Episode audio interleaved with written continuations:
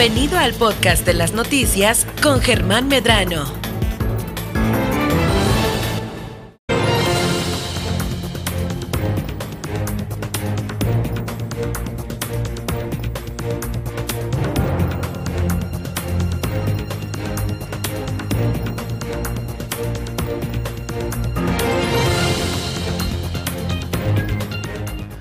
Son tiempos difíciles los que estamos viviendo ahorita y más para las damas, para las mujeres y por ello el día de hoy vamos a tener una entrevista muy importante aquí en el estudio de Milet Noticias con Valerie Vélez, a quien saludo con todo el gusto como todas las semanas en esta frecuencia. ¿Cómo estás Valerie? Bienvenida.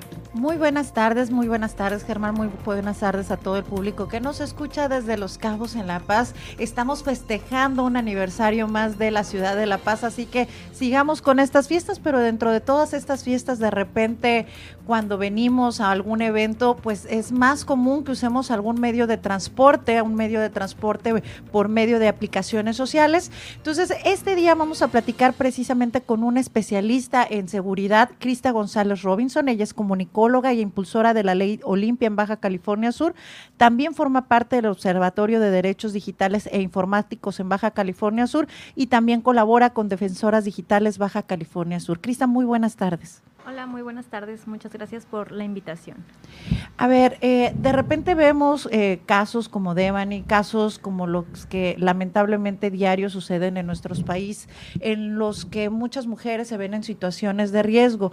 Sin embargo, algunas aplicaciones como Uber o Didi han lanzado también algunas medidas de seguridad para eh, fortalecer esto. Es decir, algunas situaciones, por ejemplo, la semana pasada Uber mandaba un aviso en el que decía el acoso sexual y los comportamientos indeseados no son tolerados, por eso te damos algunas medidas de seguridad. ¿Qué tan fiables son estas medidas de seguridad de las aplicaciones para precisamente como mujeres tener algunos elementos de apoyo a la hora que nos trasladamos? Yo comenzaría siendo un poco pesimista y diciendo que nunca vamos a estar 100% seguras y seguros eh, usando ninguna aplicación, o sea, ninguna. ¿Por qué? Por el mundo, el contexto en el que vivimos, porque los celulares se hackean, porque hay inseguridad, etcétera. Entonces yo creo que siempre partir con esa mentalidad como que no deberíamos, pero un poco de ir a la defensa, ¿no? Siempre hablamos de autodefensa digital y pues la autodefensa, ¿no? Personal. Entonces, eh, estas medidas no son, digamos, nuevas, sí, algunas se van implementando, pero las aplicaciones siempre las han tenido, solo que las ignoramos, ¿no? Como usuarios y como usuarias, solo bajamos la aplicación y lo usamos para lo que necesitamos, pero nunca leemos, ya saben, los términos y las condiciones, pero tampoco exploramos lo que hay en las aplicaciones. Entonces, por ejemplo, a mí me asombraba a veces preguntarles a, a chicas que usaban, ¿sabían que tenía Uber, no sé, un botón de pánico? No, pues no. Ah, ¿no? O sea, no es que hay que responsabilizarlas por la inseguridad, sino que como usuarios necesitamos educarnos digitalmente y una de esas cosas es saber explorar la aplicación, ¿no? Entonces, hay muchas opciones, no solo como el botón de pánico o estos, no sé, sobre acoso sexual o la geolocalización, por ejemplo, ¿no? Eh, el otro día hablaba sobre esto de la geolocalización, que por supuesto que es lo más eficaz, ¿no? Mandarle tu ubicación a alguien que vaya siguiendo en directo tu trayecto. La aplicación te da la oportunidad, pero también te la da tu teléfono, ya sea que te tengas un iPhone, tengas un, o sea, iOS, tengas Android, el celular que tengas tiene algo de seguridad en su configuración y también la desconocemos. Entonces, podemos activar cualquiera de las dos o hay aplicaciones externas, ¿no? Que también te permiten hacerlo, pero pensar también la otra parte. Tener la geolocalización activada siempre hace que estemos vulnerables a que otras personas nos sigan, ¿no? Sí, en esta parte, de hecho, en algún momento eh, aquí en Milet ya habíamos platicado este doble botón que puedes activar para lanzar una alerta cuando te sientes en una situación de pánico y finalmente lo tiene activado iOS o Android, ¿no? Algunos es con el botón de inicio dos o tres veces, se activa y tú puedes mandar una alerta. Veíamos aquí el ejemplo que se manda fotos, se manda audio, manda un contacto seguro.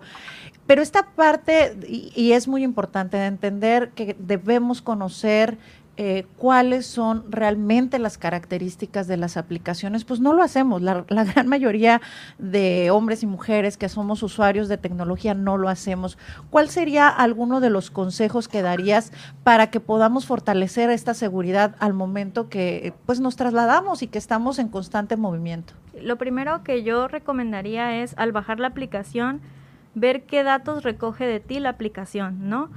O en la descripción, ¿quién va a tener acceso? A ver, por ejemplo, existe la aplicación InDriver que hace poquito se puso de moda, pero en esa aplicación, por ejemplo, cualquier conductor puede ver cualquier pasajero y cualquier pasajero puede ver, ¿no? A todos los otros pasajeros, es decir, si estamos nosotros ahorita reunidos y yo pido un, pues pido un ride, ¿no? Pido, voy a trasladarme al kiosco del malecón pero también puedo ver dónde estás tú, Valerie, puedo ver dónde estás tú, ¿no? Entonces me deja muy expuesta porque es muy vulnerable, o sea, entonces, no sabes quién lo está viendo, puede ser alguien, un amigo, puede ser un desconocido con alguna otra intención. Exacto, entonces, por ejemplo, puede que ni siquiera sea un conductor, ¿no? Simplemente alguien que bajó la aplicación para saber las ubicaciones. Y eso está desde los términos de la aplicación. Si tú entras a la tienda de tu celular, Ahí lo dice que cualquiera puede tener acceso por la dinámica de la aplicación, que es como por ofertas, ¿no? Que yo te ofrezco tanto y tú lo aceptas. Como puja, ¿no? Ajá, exacto. Entonces ya dices ahí, bueno, esa aplicación no es tan segura para mí, ¿no? Entonces cambio de aplicación. Ya que decidiste, a que viste qué recoge de ti esa aplicación, y además, bueno, entender que en el contexto, pues todas venden tu información, pero pues lo que se privilegia es la vida, ¿no? Conservar tu bienestar físico. Entonces, eso sería lo primero y lo segundo sería pues activar todas las opciones que puedas de seguridad, ¿no? O sea, la que te, la que te ofrece la misma aplicación porque todas lo ofrecen. Eh, la geolocalización, este botón de pánico y yo recomendaría tener una aplicación extra, ¿no? Por ejemplo, para mujeres hay una que se llama SOSFEM, que está conectada a la Red Nacional de Refugios, por ejemplo, ¿no? Entonces, digamos que pues es una capa extra, ¿no? Como la seguridad digital es como cebolla, seguirle agregando capa y capa. Y eh, otra recomendación que tal vez no tenga que ver con lo digital, digamos, con la aplicación en sí, es ir hablando por teléfono mientras estás en, traslados. En tu, traslado.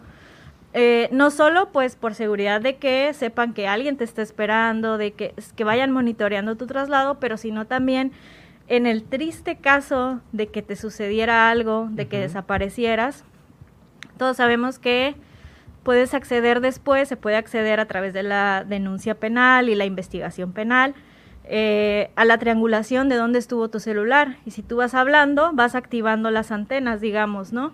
Entonces vamos a tener un oh, aproximado de... ¿En qué espacio a lo mejor dejó de funcionar el teléfono? Dejó de funcionar tu teléfono, ¿no? Entonces pues esa es una recomendación que abarca varias cosas y creo que a veces se nos olvida, ¿no? Porque lo que queremos ya es llegar a nuestra casa, llegar a, donde vamos y nada más vamos mensajeando, ¿no? Entonces echar unas llamaditas a lo mejor en el transcurso del, del traslado, esto va a ser, pues esperamos que no sea necesario, pero si algo sucede, pues ahí va a estar, ¿no? Esos registros. No, y además, por ejemplo, el mismo WhatsApp tiene la opción de compartir en tiempo real tu traslado, ¿no? Entonces, pudiera ser también otra opción eh, determinar o seleccionar algún contacto seguro, una amiga, hermana, papá, mamá, quien uno decida, y decirle, ahí voy y esta es mi, eh, mi ubicación en tiempo real. Claro, siempre elegir un contacto o una serie de contactos, ojo, en el que tú tengas mucha confianza, porque sabemos que feminicidios, violencia en pareja, usualmente es por alguien en el que tú confías, ¿no? Entonces, pensar muy bien a quién vas a elegir de contactos, ¿no? Y yo siempre el,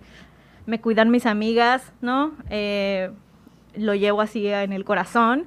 Entonces, elegir bien tus contactos. Hay aplicaciones que te dejan elegir círculos, digamos, ¿no? Por ejemplo, a lo mejor yo los pondría a ustedes dos de mi círculo y para cuando voy al trabajo los puedo elegir a ustedes y desactivarlos en cierto momento cuando voy a estar con otro círculo, ¿no? Para ir como cambiando y que no tenga, por ejemplo, mi pareja acceso a mí las 24 horas del día, porque eso también me puede poner en riesgo. Entonces, pues jugar con estas configuraciones nos va a llevar un ratito, ¿no? Eh, familiarizarnos, pero pues van a salvarnos la vida. Esas, ¿no? esas, ah, esa que dices tú ahorita de los círculos, tanto laborales, familiares, ¿esa en qué aplicaciones? Pues hay la más famosa se llama Life 360, mm, ¿no? que sí, vende tus datos, recopila información, pero siempre, ¿no? Preservar la salud, preservar la integridad física va a ser lo principal, ¿no? Entonces yo creo que configurando tu celular de otras maneras vas a evitar que recojan más información tuya, pero a la vez vas a tener los beneficios, ¿no? Entonces creo que esa es una opción. Aquí en Baja California Sur, ¿tú cómo ves el uso de estas redes eh, y obviamente con la información que puedes comparar eh, contra lo que ha sucedido aquí en el estado, las activaciones de las eh, alertas y todo esto? ¿Sí estamos haciendo un buen uso o todavía nos falta un chorro por, por, por activar y por aprender? No, creo que nos falta muchísimo, ¿no? sobre todo porque, bueno, por ejemplo, las plataformas de transporte, ¿no? De rides llegan tarde a nosotros, ¿no? Digamos que a comparación de otros estados nos llegan tarde y se activa ahí medio extraño, ¿no? A veces hay carros, a veces no. Ah. Entonces, como que todo eso hace que la gente, ¿no? Y el contexto, digamos, de que mucha gente tiene automóvil, mucha gente usa el transporte público o se traslada con otras personas, como que todavía hay una configuración extraña de nuestra relación con estas aplicaciones y con las aplicaciones de seguridad mucho menos, ¿no? Más lejanos. Ahora con el caso, ¿no? De Devani, eh, se vio en redes sociales donde las chicas estaban compartiendo esta aplicación, baja esta aplicación, me puedes poner a mí, ¿no? Pero lo que sí es que las mujeres aquí siempre han hecho redes, ¿no? y siempre hemos seguido nuestras eh, avisa cuando llegas a tu casa, ¿no? Que esas son las redes primarias de cuidado y en eso creo que nos hemos cuidado bastante. Bastante o sea, sí hay esta cultura entre, entre mujeres ahora que va iniciando en ponerse de acuerdo en, hey, ya llegué, ya estoy aquí, voy en ah, camino. Ah, claro, claro, sí, aquí te mando mi ubicación, ¿no? Y muy importante, por favor, tengan batería. Porque si yo te pongo mi ubicación, ¿no? Que para que se mantenga todo el traslado, pero me quedo sin batería, esa ubicación ya no va a servir, ¿no? Va a ser la última, el último lugar donde se registró. Y no menos importante el, estar acompañados, ¿no?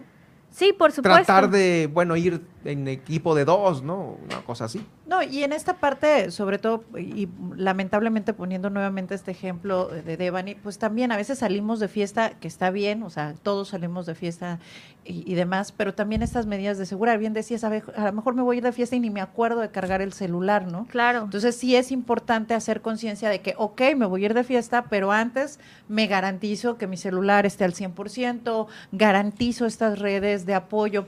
¿Qué serían como las alertas que pudieran eh, decir, ok, estoy en riesgo y tengo que mandar un SOS? Bueno, creo que así desde el principio, si las placas no coinciden con las que están en tu aplicación, ¿no? Y, y, sería como cuando tú te acercas al conductor, decirle, usted es el conductor para, y no digas el nombre de quién, para que él te lo diga y así asegurarte que te está esperando a ti y que tú lo estás esperando a él, porque sabemos que muchas de estas aplicaciones se hackean y te aparece otra placa, llega otra placa o tienen tu nombre, pero en realidad pues no eran el conductor que tú esperabas. Entonces, hacer esa pregunta sería lo primero, verificar que sean las placas, coincida el modelo del carro, mm, coincida la foto del conductor, eso es lo primerito, ¿no? Y ya después ir siguiendo tú la ruta, la ruta. Yo sé que es muy común que vas cansado y quieres como que echarte una pestañita, un sueñito. en el traslado, pero eso nos pone... ¿Cómo crees porque hacer es, eso? es muy común, o sea, lamentablemente es muy común y debería no pasarnos nada, ¿no? Deberías poder utilizar ese tiempo, sobre todo ahora en la, cuando la vida es tan caótica y que 30 minutos pues son fabulosos, pero eh, ese tiempo, seguir tu ruta, enviársela en cuanto llegues, ¿no? Y tomar una foto de, este es el carro que me lleva, aquí estoy, ¿no? Enviársela a tu contacto de confianza. Entonces yo creo que eso sería lo primordial ir siguiendo la ruta, ¿no? O sea, que no se salga de la ruta que tú estableciste. Creo que eso es... Sí, ese también a veces te, te, preguntan mismo, ¿me voy por acá o sigo la ruta, no? Y eh, ellos te dan la opción de decidir, pero definitivamente seguir la ruta... Así es, este seguir la ruta y la ruta que sea la más directa, una que tú conozcas, ¿no? Sí, porque muchas veces también hay que entender que las aplicaciones dan por default a veces hasta callecitas de terracería que son hasta más oscuras. Entonces, si tú conoces una ruta segura, pues mándalo por tu ruta, ¿no? Porque finalmente en automático la, aplicación va a retomar eh, la ruta, ¿no? Que tú le estés eh, asignando. Así es, también se hizo viral en TikTok un audio que decía, si tú no tienes como quien te hable en ese momento y te estás sintiendo insegura, son unos audios de o de mamás o de papás o de hombres que dice, oye, ya te estoy esperando aquí, te eh, este, ya vienes en el camino, te estoy siguiendo en la geolocalización ¿no? Eh, y puedes decirle los nombres, este, es como un audio genérico que puedes utilizar si tú te sientes en riesgo, pueden tenerlo descargado en su celular, si en ese momento no logran contactar a alguien de su familia y el audio dice eso, ¿no? Ah, mira. Oye, qué, qué, qué buen detalle. Hasta a veces hasta tu eh, familia puede decir, a ver, Graham, mándame un audio diciendo esto. Así es, ¿no? Cuando sabes que vas a movilizarte mucho. O sea, ¿no? lamentablemente nos hace ser ingeniosos, pero bueno, esa es una alternativa también que te da, que nació de las aplicaciones, ese audio que está en TikTok y supongo ya va a estar en todas las plataformas, gente que se ofrece, ¿no? Hacer esos audios y te dicen, ah, ya te estoy esperando afuera, ¿no? Porque esas cosas, digamos, intimidan un poco porque saben que te están siguiendo, porque saben que estás cuidada, ¿no? Que pueden ser eh, detectados, ¿no? Ajá, entonces creo que eso sería, ¿no? Como informarnos de todas estas posibilidades es como vamos a estar más seguras. Pues muchísimas gracias, Cristas. Nos has abierto un panorama muy interesante. Es lamentable que tengamos que vivir así, cuidándonos, pero también, pues, estamos en este contexto donde necesitamos prevenir. Y pues muchísimas gracias por habernos acompañado esta tarde en Milet. Gracias. Vamos a ir al resumen rápidamente.